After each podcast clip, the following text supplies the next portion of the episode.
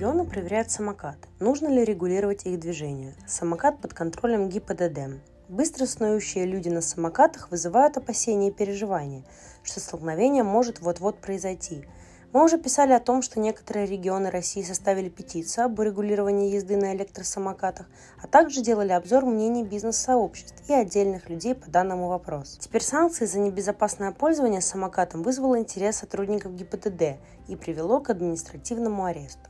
Случай с самокатом в Калининграде. Управлять самокатом нужно в шлеме и при наличии водительских прав. Таким требованиям предъявляются к определенным категориям электросамокатов.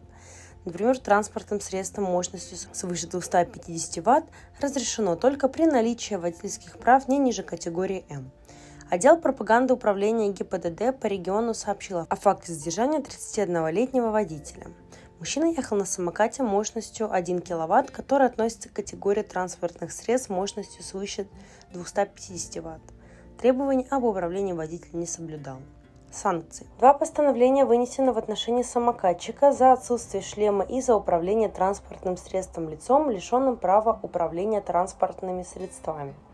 За второе правонарушение в статье 2 КОП РФ предусмотрено наказание в виде штрафов 30 тысяч рублей, либо арест до 15 суток.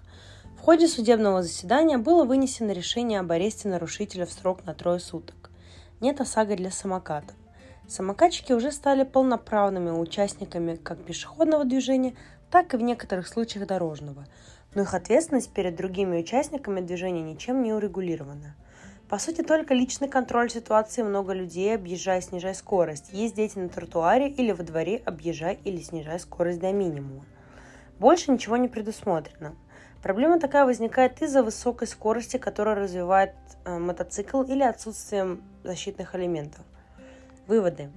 Пользование самокатом, безусловно, удобно, поскольку ритм жизни диктует скоростной режим, и с помощью самоката можно ускорить как минимум передвижение по городу. Но основа во всем лежит принцип взаимного уважения, поэтому, несмотря на отсутствие нормативной базы, стоит самим внимательно относиться к окружающим, поскольку страхование гражданской ответственности водителей самокатов пока только в проекте. Коротко и актуально на информационно-аналитическом портале calmins.com и в рубрике Stories.